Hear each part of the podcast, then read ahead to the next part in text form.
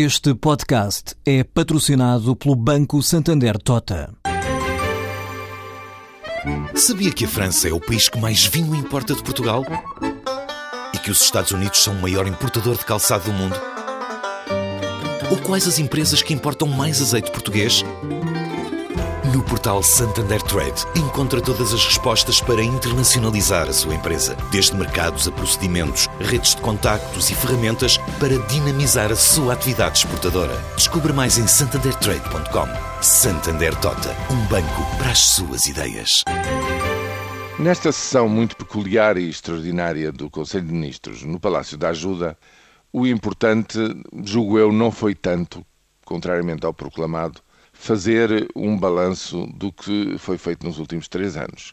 O importante foi anunciar que havia agora um roteiro com medidas concretas, 120 medidas, daqui para a frente, a ser concretizado em termos de reforma do Estado, no sentido de reforma dos procedimentos da atuação, da estrutura dos diversos serviços do Estado, do seu relacionamento com as empresas e com a economia e com os cidadãos, um roteiro para os próximos cinco anos. Esta é que é a questão central.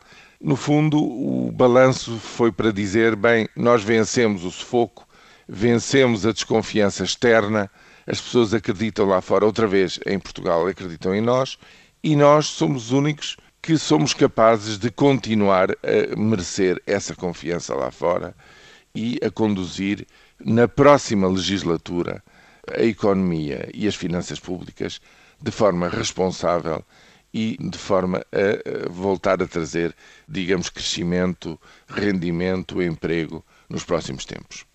Curiosamente, eu julgo que esta posição se vai replicar em vários outros países. Há outros países, eh, por exemplo, a França, eh, nos quais, nestas eleições europeias, o problema da retração, da renacionalização da política, da desconfiança do outro, do rejeitar da abertura de, dos mercados, da abertura à imigração, etc., vão ser ainda temas muito importantes e, portanto, o problema da consistência e da manutenção do euro, das políticas cada vez mais de união bancária, etc., vão ser postas, de facto, a sufrágio. No nosso país não é tanto assim. No nosso país, o problema agora que se põe é saber até que ponto é que há uma alternativa consistente que, não querendo pôr em causa nada disso, possa, digamos, apresentar um caminho de maior esperança para a reposição daquilo que foi perdido, no sentido de vencer uma crise social que no nosso país está longe de estar superada. E sobre a qual, curiosamente, nesta conferência de imprensa barra Conselho de Ministros Extraordinário, eh, praticamente nada se disse.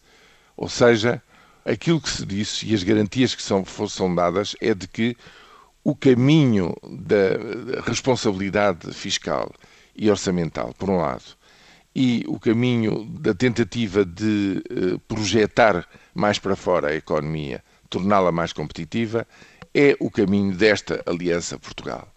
Depois, dentro deste quadro, aquilo que for possível fazer para ir aliviando a situação das pessoas será feito. Ora bem, eu julgo que, que nestas eleições europeias aquilo que falta conhecer-se com mais consistência e em mais pormenor é se há ou não há uma alternativa que, dentro do espaço europeu, sem pôr em causa nada daquilo que foi até agora alcançado em termos de crescimento da União a nível bancário, a nível económico, a nível financeiro, se há ou não há uma alternativa consistente que olhe mais centralmente para a crise social e a procure resolver, nomeadamente, na sua vertente mais dramática, que é o desemprego.